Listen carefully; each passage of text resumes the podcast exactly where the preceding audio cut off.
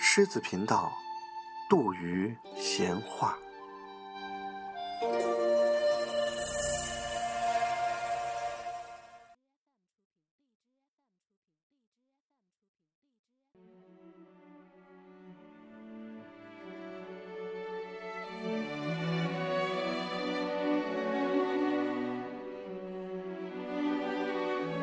文字生涯，作者让·保罗·萨特，翻译沈志明，播音唐奥丁。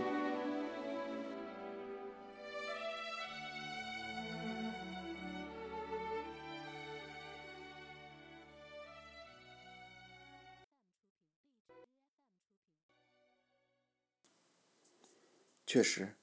我父亲过早的隐退，使我成为一个不完全的俄狄浦斯。我没有超我，不错，但我也没有杀气腾腾啊。我母亲是属于我的，没有人与我争夺这个安稳的所有权，因此我不懂得暴力和憎恨，我不必学会嫉妒别人。由于没有碰过钉子，起初我只是通过靠不住的笑容认识现实。我能造谁的反呢？我能反对什么呢？别人纵使为所欲为，可并没有侵犯我呀。我乖乖的让别人给我穿鞋，往我鼻子里点滴剂，给我刷衣服、洗脸、穿衣服、脱衣服，把我打扮得漂漂亮亮，听凭别人对我爱抚备至。我觉得再没有比做好乖乖更有趣的事了。我从来不哭，很少笑出声，不吵也不闹。四岁的时候，我弄脏了果酱。被人抓住，我想那是因为我爱科学，而不是出于恶作剧。总之，记忆所及，我就干过这么一件坏事。星期天，夫人们有时去望弥撒，去听美妙的音乐，听有名气的管风琴演奏者演奏。老夫人和少夫人并不修行，但别人对宗教的笃信造成一种气氛，使他们也在音乐声中恍若出世。他们听托克塔曲时才信上帝。我感到这种超凡入圣的时刻其乐无穷。大家都是昏昏欲睡的样子，这时我懂得应该干什么。我双膝跪在跪凳上，把自己变成一尊雕像，连脚趾都不应该动一动。我瞪着眼睛直视前方，连睫毛都不眨一眨，直到眼泪流满双颊为止。当然。我在进行提坦巨人式的搏斗来忍受双腿发麻，但我坚信一定胜利，充分意识到我的力量，毫不犹豫地在心里招来各种罪恶的诱惑，然后一一击退。我要不要站起来高喊巴达碰呢？要不要爬到圆柱上往圣水缸里撒尿呢？一会儿母亲一定会赞扬我，因为这些浮现在我脑子里的可怕念头被我阻止了。我自欺欺人的装出受苦的样子，以便增添我的荣誉。其实我的邪念并非不可收拾，我太怕出丑了。我只想以我的美德使世人惊诧。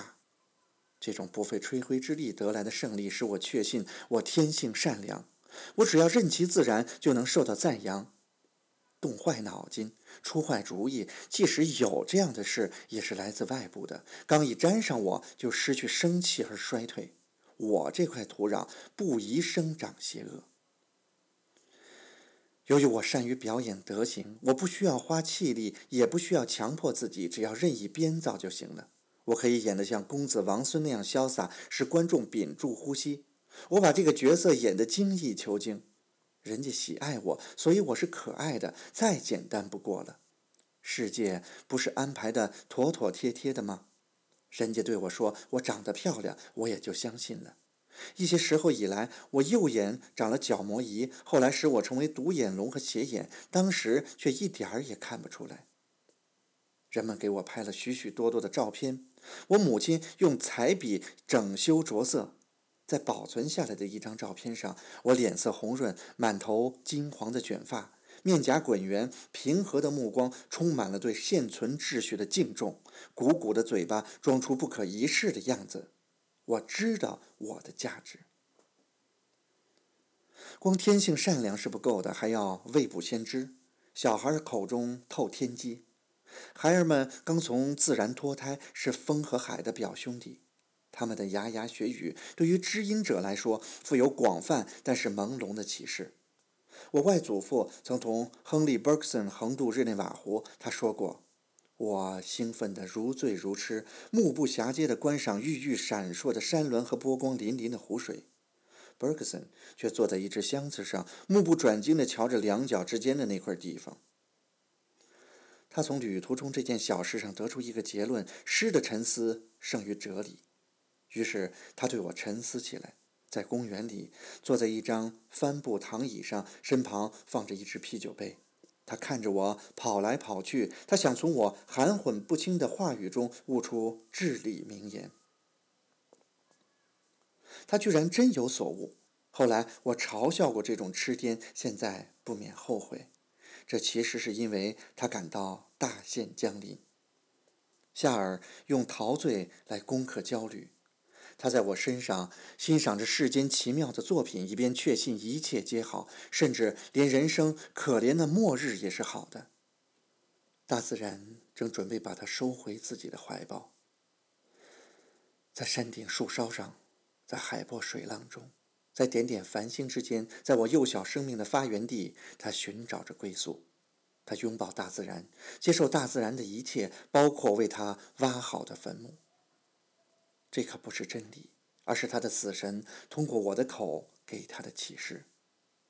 我幼年平淡无奇的幸福，不时夹杂着丧事的气氛，因为我的自由是多亏了一起及时的死亡，我的重要性全靠一起等待已久的丧事。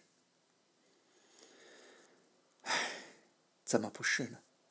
阿波罗神殿所有的女祭司都是女死神，这是众所周知的。所有的孩子。